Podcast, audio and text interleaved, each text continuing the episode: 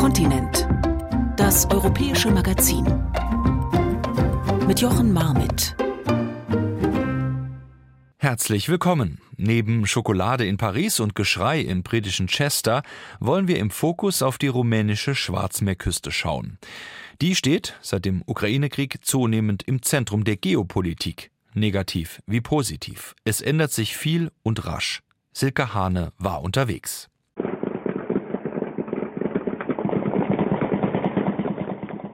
Eine Nacht Ende August im Donaudelta, nahe der Schwarzmeerküste. Russland attackiert die Ukraine mit einem Kampfdrohnengeschwader. Die ukrainische Luftabwehr hält dagegen. Gefilmt wird all das in Rumänien von Bewohnern des kleinen Dorfs Plauru, direkt an der rumänisch-ukrainischen Grenze. Rumänien und die Ukraine trennt hier nur ein schmaler Arm der Donau.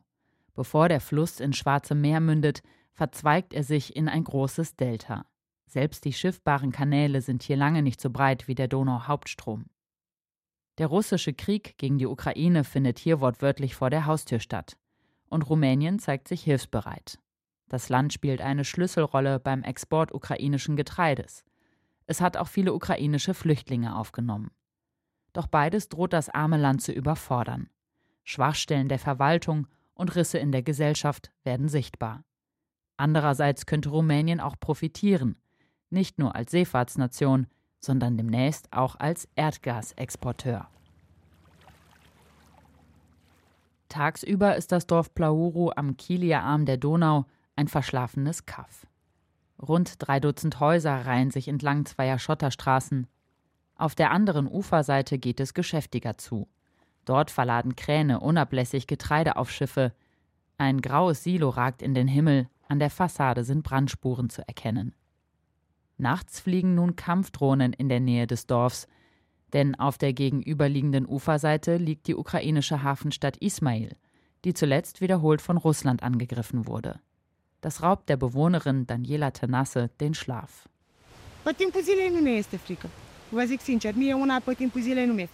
Tagsüber habe ich keine Angst. Das sage ich Ihnen ganz ehrlich. Ich arbeite im Hof, ich bin beschäftigt und ich vergesse das. Aber wenn es Abend wird, Nacht und in der Nacht die Alarme losgehen, dann sitzen wir da und hören zu. Wenn es drüben im Hafen ruhig ist, dann bedeutet das, dass da etwas sein wird, dass etwas passiert. Drohnen sind im Anflug. Zwei Kilometer von Daniela Tenasses Haus entfernt ist ein großes Loch im Waldboden. Die Bäume ringsum sind verkohlt. Anfang September schlugen hier Teile einer Drohne ein.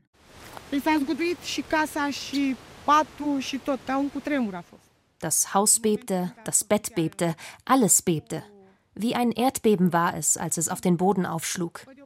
Andererseits ist es gut, dass es nicht auf unsere Häuser gefallen ist, sondern anderthalb Kilometer weiter. Ich möchte mir nicht vorstellen, was passiert wäre, wenn es auf unser Haus gefallen wäre. Ich glaube, das wäre schrecklich gewesen. Anfangs leugnete die rumänische Staatsführung die Vorfälle. Inzwischen bestreitet niemand mehr, dass Drohnenteile hier eine Gefahr sind. Sehr unterschiedliche Ansichten gibt es aber über die heikle Frage, ob die russischen Kampfdrohnen vor ihrem Absturz über dem Dorf gekreist sind, also in rumänischem Luftraum. Michailo Podoljak, ein Berater des ukrainischen Präsidenten Volodymyr Zelensky, warf Rumänien vor, die Drohnen würden vor ihren Attacken in Ruhe über Rumänien offiziell zufliegen. Die rumänische Seite weist das scharf zurück.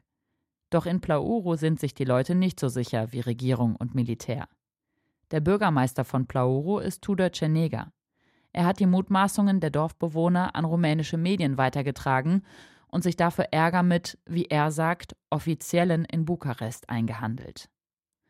Cenega ist angespannt. Plötzlich steht sein verschlafener Landstrich im Zentrum der Weltöffentlichkeit.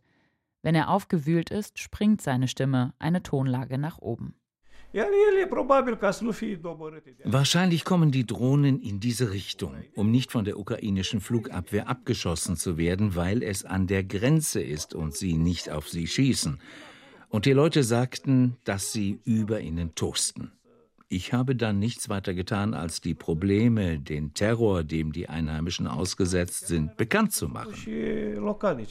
Eindeutige Bildaufnahmen davon existieren bisher nicht. Über Plauro ist es nachts stockdunkel.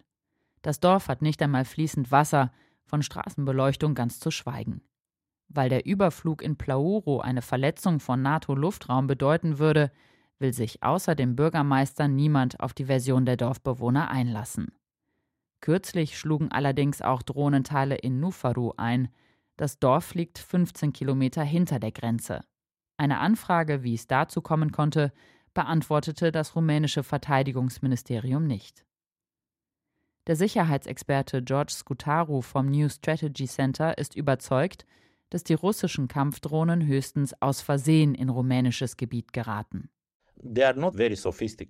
Sie sind nicht sehr raffiniert.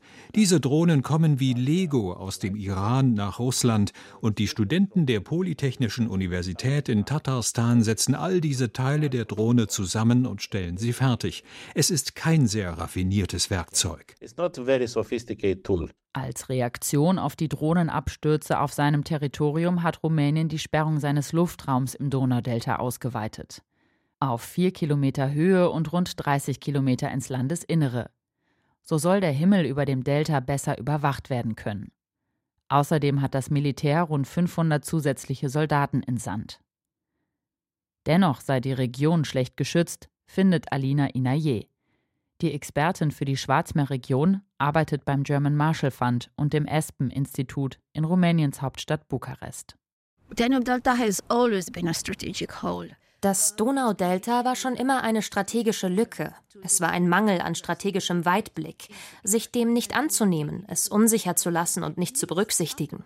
Spätestens nachdem die Krim von Russland eingenommen wurde und man Russland so nah an seinem Territorium hatte, ich spreche jetzt von Rumänien, sich nicht um das Donaudelta zu kümmern, die Donaumündung, das war wirklich sehr, sehr, sehr kurzsichtig. It was really very, very, very myopic.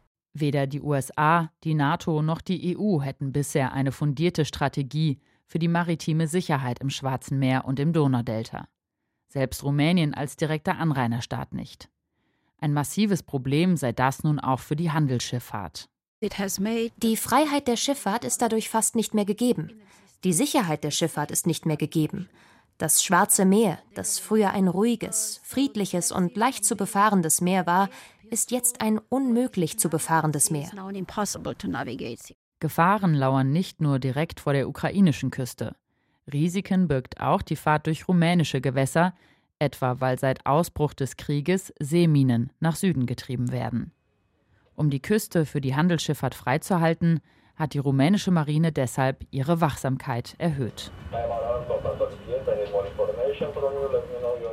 Das Minensuchboot Alexandro Accente kreuzt im Meer vor der rumänischen Küstenstadt Constanza. Elf Schiffe sind rund um die Uhr im Einsatz, damit die rumänischen Gewässer für Handelsschiffe befahrbar bleiben. Fünf Seeminen hat die Marine in den vergangenen Monaten unschädlich gemacht. Es ist eine Suche nach der Stecknadel im Heuhaufen. Auf den Radaren des Schiffs tauchen alle möglichen potenziellen Gefahren auf, die sich dann oft als harmlos herausstellen – erklärt der Kommandeur des Schiffes Johann Moldovan. Ich habe schon Möbel gesehen, Haushaltsgegenstände, Müllsäcke, Plastiktüten und andere schwarz gefärbte Gegenstände, auch tote Delfine. Sie wissen schon, eine Menge Zeug. Nach der Sprengung des Kachowka-Staudamms in der Ukraine war es besonders extrem, erzählt Moldovan. Die Marine fischte Kühlschränke, Tische und allen möglichen Unrat aus dem Schwarzen Meer. Die meiste Zeit verbringt die Crew jedoch mit Manöverübungen. Zum Beispiel werden Minenattrappen von Beibooten ins Wasser gelassen. Die Soldaten müssen sie ausfindig machen und das Umkreisen des verdächtigen Gegenstands mit Sicherheitsabstand üben. Das Minensuchboot wird aus der Luft unterstützt, auch von amerikanischen Aufklärungsflugzeugen und Drohnen mit hochauflösenden Kameras. Das Schiff wird aber auch von ungebetenen Gästen begleitet. Uh, Jedes Mal, wenn wir militärische Übungen durchführen, haben wir verdächtige Schiffe dabei. Wir registrieren Störsender oder andere Aktivitäten, die uns zeigen, dass uns jemand zusieht, unsere Bewegungen beobachtet und immer versucht, uns zu behindern.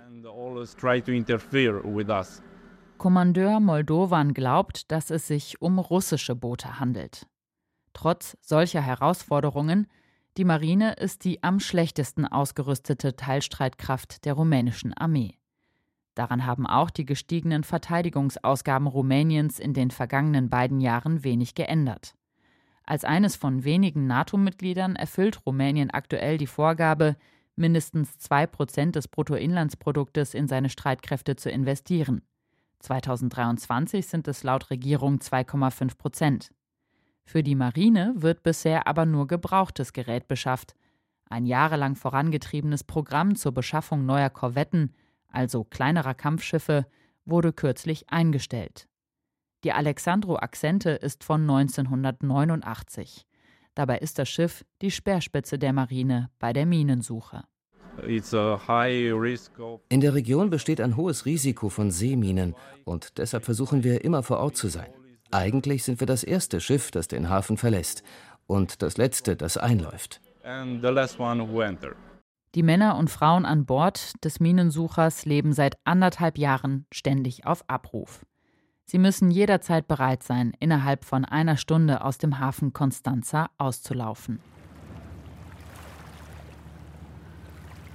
Auch der Kieler Arm der Donau, der an der rumänisch-ukrainischen Grenze verläuft, hat sich seit dem Beginn des Krieges stark verändert. Früher habe alle zwei oder drei Tage ein Lastkahn den Hafen in der ukrainischen Stadt Ismail angefahren. Das erzählt Daniela Tenasse aus dem rumänischen Dorf Plauru, das am Ufer gegenüber liegt. Seit der Krieg angefangen hat, ist es hier voll mit Schiffen. Und seit dem Seeembargo ist es noch schlimmer geworden. Seit zwei Monaten gibt es hier Tag und Nacht Schiffsverkehr. Tag und Nacht. Für die Anwohner des kleinen Dorfes bedeutet das starke Einschränkungen. Danielas Mann ist Fischer. Doch rausfahren lohne sich nicht mehr. Die großen Kähne würden die Netze mit sich reißen. Jetzt leben sie davon, was ein paar Tiere auf ihrem kleinen Hof abwerfen. Für die Reedereien, die Getreidehändler und letztlich die Ukraine zählt jedoch jede Schiffsladung. Sie versuchen fieberhaft nun über die Donau zu verschiffen, was früher über die ukrainischen Seehäfen exportiert wurde. Um die Mengen nicht nur außer Landes, sondern schließlich auf den Weltmarkt zu bringen, spielt Rumänien eine Schlüsselrolle. »130 Kilometer südlich von Plauru liegt der Seehafen Constanza am Schwarzen Meer. Ein LKW entlädt gerade seine Fracht im Getreideterminal der Firma Comvex. Rund um die Uhr kommen Laster, Güterzüge, Seeschiffe und Lastkähne im größten Hafen Rumäniens an. Hier wird das Getreide entweder direkt auf große Schiffe verladen oder einige Tage zwischengelagert. Comvex betreibt den größten Getreideterminal im Hafen. Allein Comvex schlägt so viel Getreide, Mais und Ölsaaten um, dass die Silos zweimal im Monat geleert und wieder gefüllt werden. Und der ganze Hafen schafft noch mehr, erklärt Viorel Panait, der Chef von Comvex. Die Statistik für den Monat August zeigt, dass wir im gesamten Hafen von Constanza 2,7 Millionen Tonnen umgeschlagen haben, was etwa 73 Prozent des gesamten Getreideexports der Ukraine ausmacht. Vor dem russischen Angriff auf die Ukraine wurde in Konstanza kein Gramm ukrainisches Getreide exportiert. Um das zusätzliche Aufkommen zu schaffen, wurden im Hafen laut Panait Zollverfahren digitalisiert, Bahnschienen erneuert, Straßen ausgebessert. Und Rumänien hat der Ukraine zugesagt, die Getreideausfuhren weiter zu steigern. Dafür soll die in die Jahre gekommene Infrastruktur des Hafens weiter auf Vordermann gebracht werden. Zuletzt hat die Regierung Projekte im Hafen von umgerechnet rund 280 Millionen Euro in den nächsten vier Jahren auf den Weg gebracht. Investitionen im Umfang von weiteren 500 Millionen Euro sind in Planung, ebenfalls bis 2027. Eine Riesenchance sei das für den Hafen Constanza, sagt der niederländische Unternehmensberater Gerd Bosra. Er arbeitet seit fast 40 Jahren in der Handelsschifffahrt und seit 1990 auch immer wieder in Constanza. Für mich hat Constanza langfristig das gleiche Potenzial wie zum Beispiel der Hafen von Rotterdam. Er hat eine ähnliche Infrastruktur. Warum hat sich der Hafen von Rotterdam so schnell entwickelt? Ganz einfach. Die Europäische Union, freie Grenzen, wenig Formalitäten. So konnten die Waren schnell und effizient befördert werden. Und Konstanze hat das gleiche Potenzial. Aber wir müssen aufwachen. But we need to wake up. Denn für Bosra ist der Hafen Konstanza gerade der Flaschenhals beim Export ukrainischen Getreides. Bosra arbeitet mit Trading Line zusammen, ein Unternehmen, das Getreide nicht über das Schwarze Meer, sondern mit Flachbodenkähnen über die Donau und den Donau-Schwarzmeerkanal im rumänischen Hinterland aus der Ukraine bringt. Neben Formalitäten an der rumänisch-ukrainischen Grenze sei das Chaos im Hafen Constanza dabei der größte Zeitfresser. Mit dieser Meinung ist Bosra nicht alleine. Eine der größten Donaureedereien ist Nafraum Galatz. Hauptgeschäftsführer ist Katalin Ciganusch. The most important blocking point is Constanza. Der wichtigste Blockadepunkt ist Constanza, denn vor dem Krieg hielten sich dort normalerweise etwa 200 bis 250 Kähne auf. Im Moment sind am Anlegeplatz 600 Kähne. Von seinen Kähnen seien gerade 40 nicht verteut und trieben einfach im Hafen. Das führe ständig zu Schäden, sagt Ziganusch. Das boomende Geschäft mit ukrainischem Getreide führt also nicht nur zu mehr Einnahmen. Im Vergleich zu 2022 sind die Kosten für die Besatzung und auch für Reparaturen gestiegen. Und wir sprechen hier von 30, 35 Prozent. Davon 70 Prozent für die Heuern, 30 Prozent für die Reparaturen. Ungefähr.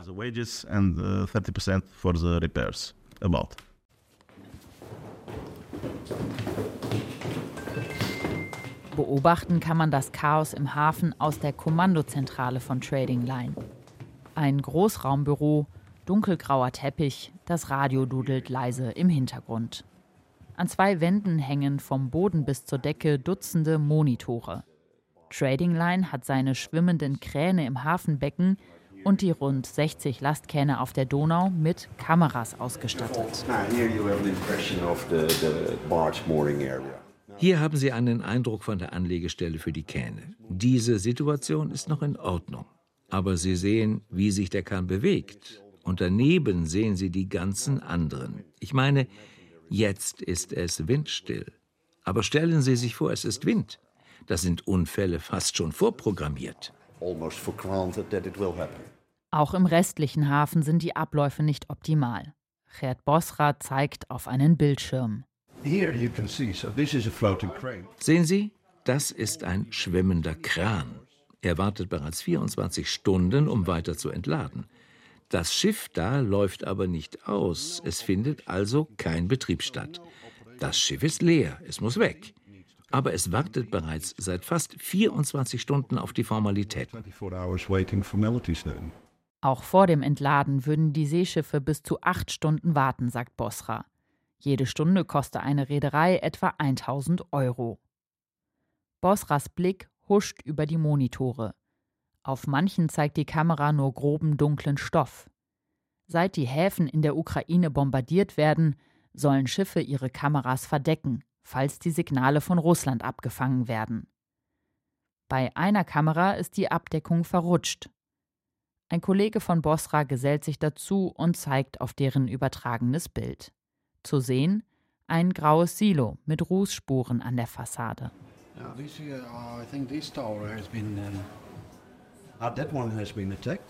Es ist das Silo im ukrainischen Hafen Ismail, das im August bombardiert wurde, schräg gegenüber von Familie Tanasses Haus im rumänischen Dorf Plauru.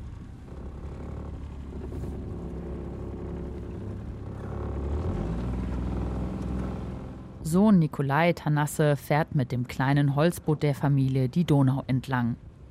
Die ist hier nur rund 200 Meter breit. Nikolai bleibt nah am rumänischen Ufer, aber die Schäden an der Hafeninfrastruktur im gegenüberliegenden Ismail kann man auch von hier aus gut sehen. Und auch, wie unentwegt Getreide auf Schiffe verladen wird. Früher gab es hier keine Ladestelle. Es kamen nur Schiffe zur Reparatur. Aber als der Krieg begonnen hat, haben sie auch hier eine Ladestelle eingerichtet. Sie haben Silos gebaut und Kräne hergebracht.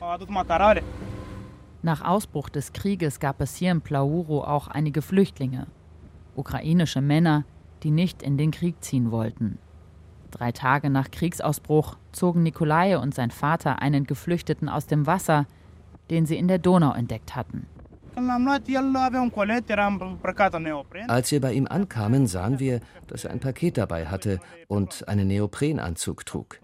Er wollte auf diese Seite fliehen, um dem Krieg zu entkommen, nicht an die Front zu müssen. Seine Frau war über den Grenzübergang gegangen, aber ihm erlaubten sie es nicht. Er sagte, er wolle sein Leben nicht für einen Krieg verlieren. Was aus dem Mann geworden ist, weiß die Familie nicht. Aber alle im Dorf haben großes Mitleid mit den ukrainischen Flüchtlingen. Mehr als drei Millionen Menschen haben seit Beginn des Krieges die Grenze von der Ukraine nach Rumänien passiert. Viele zogen weiter oder gingen zurück. Aktuell halten sich etwa 85.000 Ukrainerinnen und Ukrainer in Rumänien auf. Im April waren es noch rund 10.000 Menschen mehr. Doch seitdem hat die Regierung die finanzielle Unterstützung für die Geflüchteten gekürzt. Besonders in Constanza ist die Not groß. Laut der UN tritt die Gemeinde bei der Flüchtlingshilfe kaum in Erscheinung. Die Lücke versuchen nichtstaatliche Organisationen wie das Zentrum für zivile Ressourcen in Constanza zu füllen. Der Gründer ist Cosmin Besan.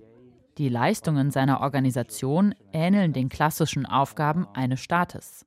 Employment, uh, Beschäftigung, Unternehmensgründungen. Wir haben auch ein Callcenter. Und wir haben Sozialarbeiter, die da sind, wann immer jemand hereinkommt und um unsere materielle Hilfe bittet. Wir versuchen, die Situation einzuschätzen und wir sehen, wie wir helfen können. Das größte Problem ist, dass der Staat viele Geflüchtete nicht mehr bei der Miete unterstützt.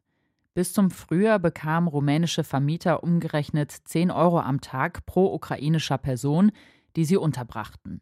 Zusätzliche 4 Euro sollten sie für Essen an die Bedürftigen weitergeben. Nachdem aufflog, dass einige Vermieter das komplette Geld einstrichen, zu viele Menschen pro Wohnung unterbrachten oder ukrainische Mieter erfanden, wurde das Programm eingestellt.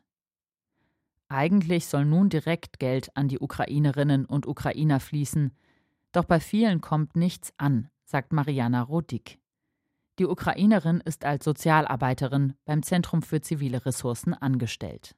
Uh, Nun, im Moment warten wir alle, ich meine die Flüchtlinge aus der Ukraine, auf die Erstattung der staatlichen Unterstützung für die Unterbringung.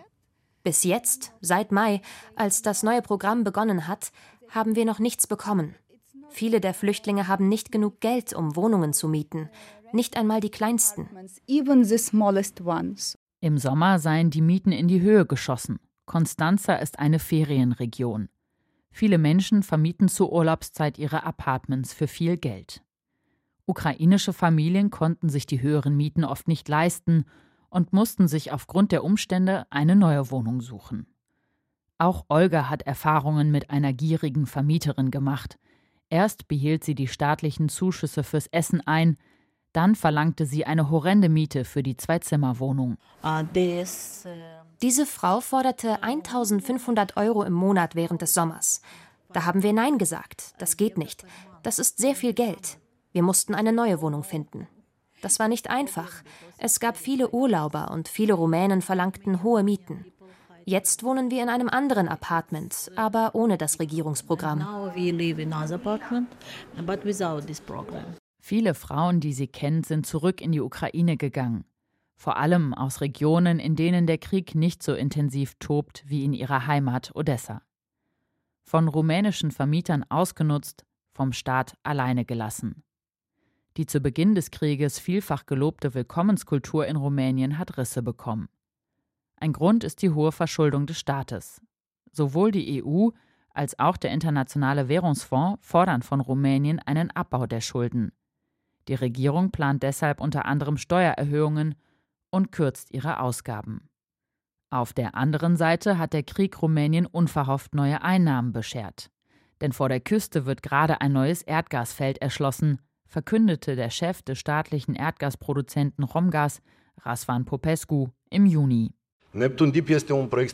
Neptun Deep ist ein strategisches Projekt für Rumänien und für die Region, um den Erdgasbedarf zu decken. Ab 2027 werden wir über eine neue Erdgasquelle verfügen, die das Potenzial hat, die Erdgasproduktion des Landes erheblich zu steigern. Neptun Deep ist 7500 Quadratkilometer groß. Die Entwicklung dümpelte lange vor sich hin.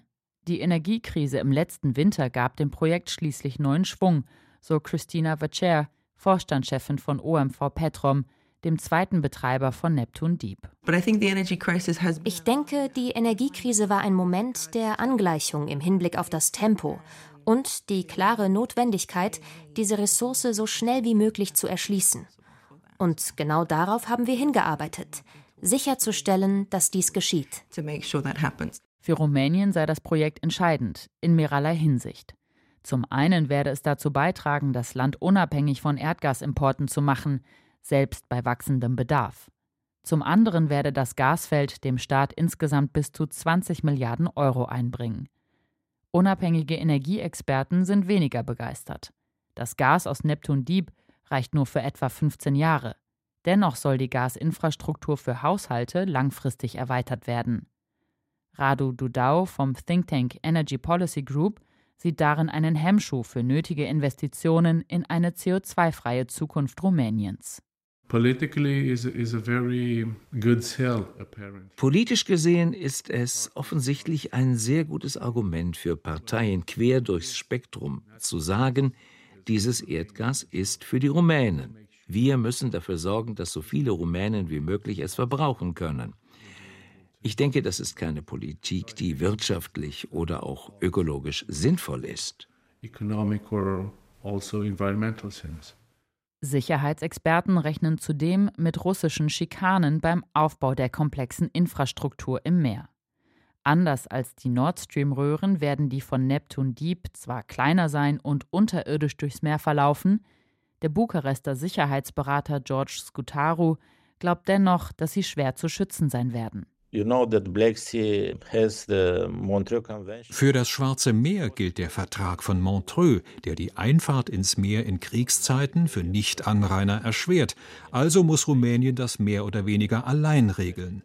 Denn Hilfe von NATO-Staaten außerhalb des Meeres kriegt es nicht.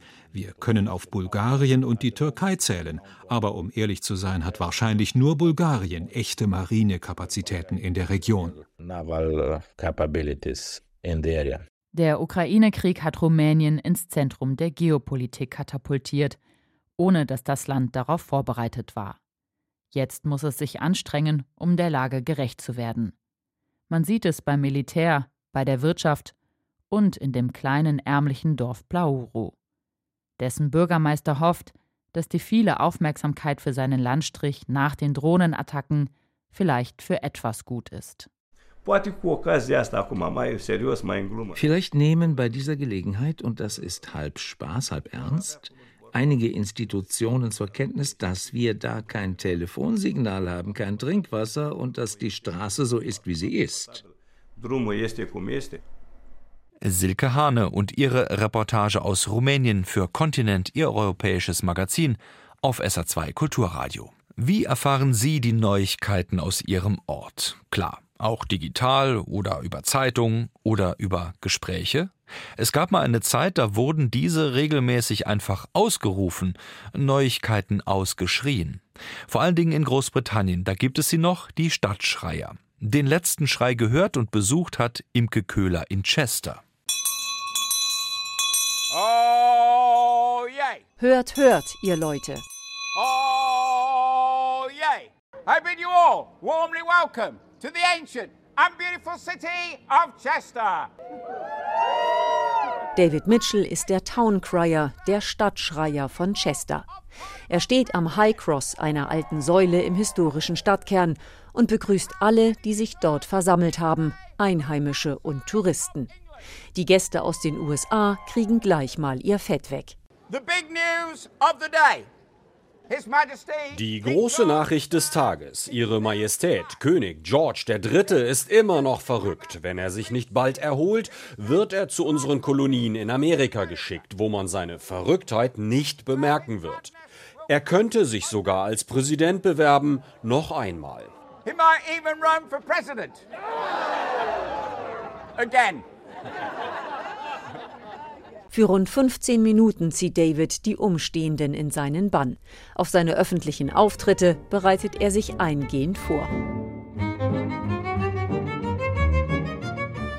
Am Morgen bei David zu Hause. Er holt seine schwarz-rot-goldene Uniform aus dem Kleiderschrank.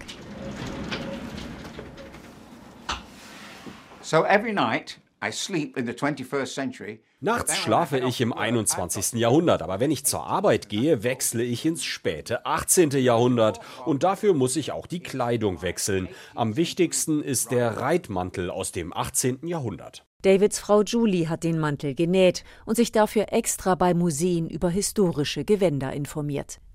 Unter dem Reitmantel trägt David ein weißes Hemd mit Spitze und eine blaue Weste. Die Glocke, mit der er für Aufmerksamkeit sorgt, steckt in einem Holster. Außerdem gehören zum Kostüm eine Perücke und ein Hut, ein Dreispitz mit Federn. Die Stadtverwaltung hat David zum Town Crier ernannt. Bezahlt wird er allerdings nur für eine Stunde am Tag, fünf Tage die Woche und das auch nur in den Sommermonaten. Daneben lebt er von Engagements, etwa wenn er in Chester den Marathon startet oder die Weihnachtsbeleuchtung anschaltet oder aber Heiratsanträge überbringt. Auch bei David selbst fing die Liebe zum Town Crier mit seiner Hochzeit an. I booked a town crier, the previous town crier of Chester, David erzählt, dass er an seinem Hochzeitstag seine Braut und heutige Frau vom damaligen Town Crier wecken lassen wollte. Als der kurzfristig ausfiel, borgte sich David die Uniform und übernahm die Rolle selbst. Es war der Beginn einer langen Karriere. Inzwischen ist David schon seit 25 Jahren der Town Crier von Chester. Er hat diesen Berufsstand auch wissenschaftlich erforscht und das Buch The Word on the Street geschrieben. Er liebe die Mischung aus Geschichte und Schauspiel, sagt er, und fügt mit typisch britischem Humor hinzu. Bevor ich Stadtschreier wurde, war ich 16 Jahre lang Grundschullehrer. Towncrier zu werden, war ein echter Karrieresprung. Anstatt nur Kinder anzuschreien, kann ich nun alle anschreien. Towncrier gab es schon vor Jahrhunderten. Sie waren wichtig, als die meisten Menschen noch nicht lesen konnten und es noch keine Zeitungen gab. Als die Obrigkeit zum Beispiel Reddächer verbot, weil die zu feuergefährlich waren, hat der Stadtschreier die neue Verordnung ausgerufen. Er hat die Menge aber auch über Hochzeiten und Hinrichtungen informiert. Es konnten ihn aber auch Privatleute anheuern, etwa wenn ihre Pferde entlaufen waren, sie etwas verloren hatten oder aber loswerden wollten, erzählt David. Most excitingly, was wirklich aufregend ist, in einer Zeit, als man sich nicht scheiden lassen konnte, außer wenn man sehr reich war, konnte ein Ehemann den Towncrier für einen Verkauf der Ehefrau engagieren. Die Frau wurde dann versteigert. Und wenn die jemand gekauft hat, ist sie mit dem neuen Ehemann von dannen gezogen. Um am High Cross um Punkt 12 Uhr laut und kräftig proklamieren zu können, macht David zu Hause vorab noch ein paar Stimmübungen.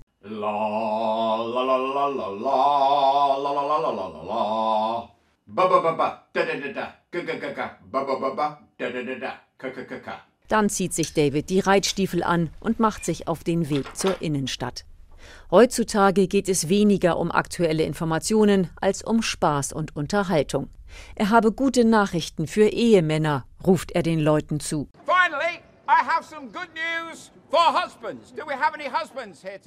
Es geht um Ehemänner, deren Frauen zu viel Geld beim Shoppen ausgegeben haben. Ob sich jemand angesprochen fühlt? Peter meldet sich lachend und überlässt seine Frau Carrie ihrem Schicksal.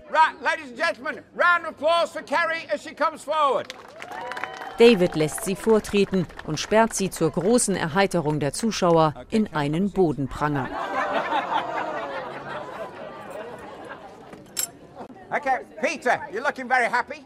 Peter, du siehst so glücklich aus, stellt David fest und teilt ihm und der Menge mit, dass er Carrie um 18 Uhr wieder freilassen werde, eine halbe Stunde nach Ladenschluss. Im Gegenzug fordert er aber 10 Prozent der Summe, die Peter dadurch an Geld spart. Die Amerikanerin Michelle, die als Touristin in Chester ist, schwärmt von der mittelalterlichen Inszenierung. I love it. I love the medieval history of it. It's beautiful. Und Izzy, die zu den Einheimischen gehört und Davids Auftritte kennt, lobt ihn mit diesen Worten. He is such a fabulous champion of the city. Er ist so ein fabelhaftes Aushängeschild der Stadt und er weiß sehr viel über unsere Geschichte und gleichzeitig ist er sehr aktuell. Er setzt sich mit den Geschäften und den Menschen vor Ort auseinander. Er ist eine der wichtigsten Personen der Stadt. Er ist unsere Ikone. Und so lebt die Tradition weiter. Ein Towncrier in Zeiten von WhatsApp und Internet. Das ist wirklich der letzte Schrei.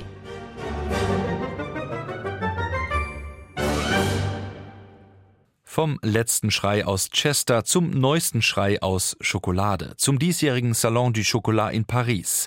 Dort im Fokus traditionelles französisches Bäckerhandwerk. Nutella-Brot kann einpacken. Caroline Düller.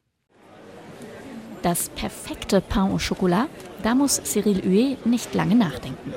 Euh, Blätterteig als Basis muss sein. Ich mag es, wenn der Teig an der Unterseite ein bisschen karamellisiert ist. Und das kriegt man nur mit einem traditionellen Ofen hin, nicht mit Umluft. Und es muss innen ganz luftig und fluffig sein, damit beim Essen dieser Eindruck entsteht, dass es im Mund schmilzt. Der junge Konditor lebt und arbeitet in Sèvres, südwestlich von Paris. Auf dem Salon du Chocolat ist er zum zweiten Mal.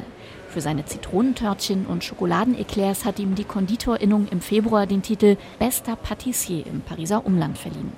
Schokolade und das französische Bäckerhandwerk gehörten auf jeden Fall zusammen, findet Cyril. Le chocolat a toujours un lien avec la pâtisserie. Das sieht auch Laurent Duchesne. Der Konditormeister ist schon lange dabei, darf den begehrten Titel des Meilleur Ouvrier de France führen, bester Handwerker Frankreichs. Klassiker wie Pain au Chocolat gingen immer, sagt Laurent, aber man müsse sie dem Zeitgeist oder besser dem Zeitgeschmack anpassen. Das Gebäck ist leichter, hat weniger Zucker und Fett. Außerdem suchen wir klarere Geschmäcker, arbeiten mehr mit Früchten, damit die Desserts frischer schmecken und nicht so schwer schwer sind. 250 Aussteller aus 25 Ländern sind in diesem Jahr auf dem Salon du Chocolat vertreten, von Ghana über Indonesien bis Japan. Diese Vielfalt mache das Schokoladenuniversum 2023 aus, sagt der Präsident der Messe, Gérald Palacios. Partout, partout les gens commencent à faire du chocolat et du bon chocolat. Überall auf der Welt fangen Leute an, Schokolade herzustellen, gute Schokolade. Schokolade wird sozusagen universell. Außerdem wird die Branche weiblicher. Immer mehr Frauen haben ihre eigenen Marken. Und das Bean-to-Bar-Prinzip setzt sich immer mehr durch. Das heißt, die Hersteller machen alles selbst, vom Einkauf der Kakaobohnen bis zur Herstellung. Was wir zeigen wollen, ist, dass sich die Welt der Schokolade ständig weiterentwickelt. Mabel Estendorfer-Moran verkörpert so ziemlich jede dieser Entwicklungen. Sie ist in Peru geboren und lebt seit über 20 Jahren in Deutschland. Zum dritten Mal präsentiert sie auf der Messe ihre preisgekrönten Bitterschokoladen. Sich damit hier in Paris durchzusetzen, sei gar nicht so einfach gewesen, erzählt sie. Die Klienten, die Kunden kommen und dann fragen sie, was ist das Schokolade? Weil selber die Franzosen glauben nicht, dass es eine gute Schokolade und sie glauben nicht, dass alle diese Schokoladen die gleichen Zutaten haben. Aber der einzige Unterschied von all diesen Schokoladen sind nur die Genetik von dem Kakao. Und da habe ich gearbeitet, diese unterschiedliche Genetik zu suchen dass die eigenen Aromen, die eigene Profil und die ganzen Geschmäcker rauskommen. Das ist wie ein Charakter. Der Kakao mache die Schokolade, sagt Mabel Estendorfer-Moran. Und deshalb bezieht sie ihre Bohnen aus verschiedenen Regionen in Peru, direkt von Bauern, die sie persönlich kennt. Außerdem wird ihre Schokolade komplett in Peru hergestellt. Und sie fördert Projekte, die die Bauern unterstützen oder die Natur in den Anbaugebieten schützen sollen. Wenn du weißt ganz genau, woher der Kakao kommt, ob die Menschen auch dahinter glücklich sind und die Natur wirklich geschützt wurde, dann ist wirklich eine sehr gute Schokolade. Direkter Kontakt zu Lieferanten, möglichst lokale Produktion. Darauf setzt auch der junge Patissier Cyril Huet aus Sèvres, der übrigens auch Streichcremes macht. Als Alternative zum Nutella-Brot. Pour nous, la pâte tartinée, que ce soit dans n'importe quel pays, euh, on a toujours notre base, notre référence, le Nutella. Na klar denken wir dabei immer an Nutella, sozusagen als Basis. Aber heute versucht jeder seine eigenen Rezepte zu entwickeln. Wir haben Brotaufstrich mit Pistazie oder Haselnüssen aus dem Piemont. Es gibt so viele Möglichkeiten. Man muss es einfach ausprobieren. Soweit die Boulangerie im Fokus des Pariser Schokosalon. Sie hören Kontinent, Ihr europäisches Magazin. Wie immer, alle Infos auf sr2.de. Mein Name ist Jochen Marmit. Ich darf mich von Ihnen verabschieden.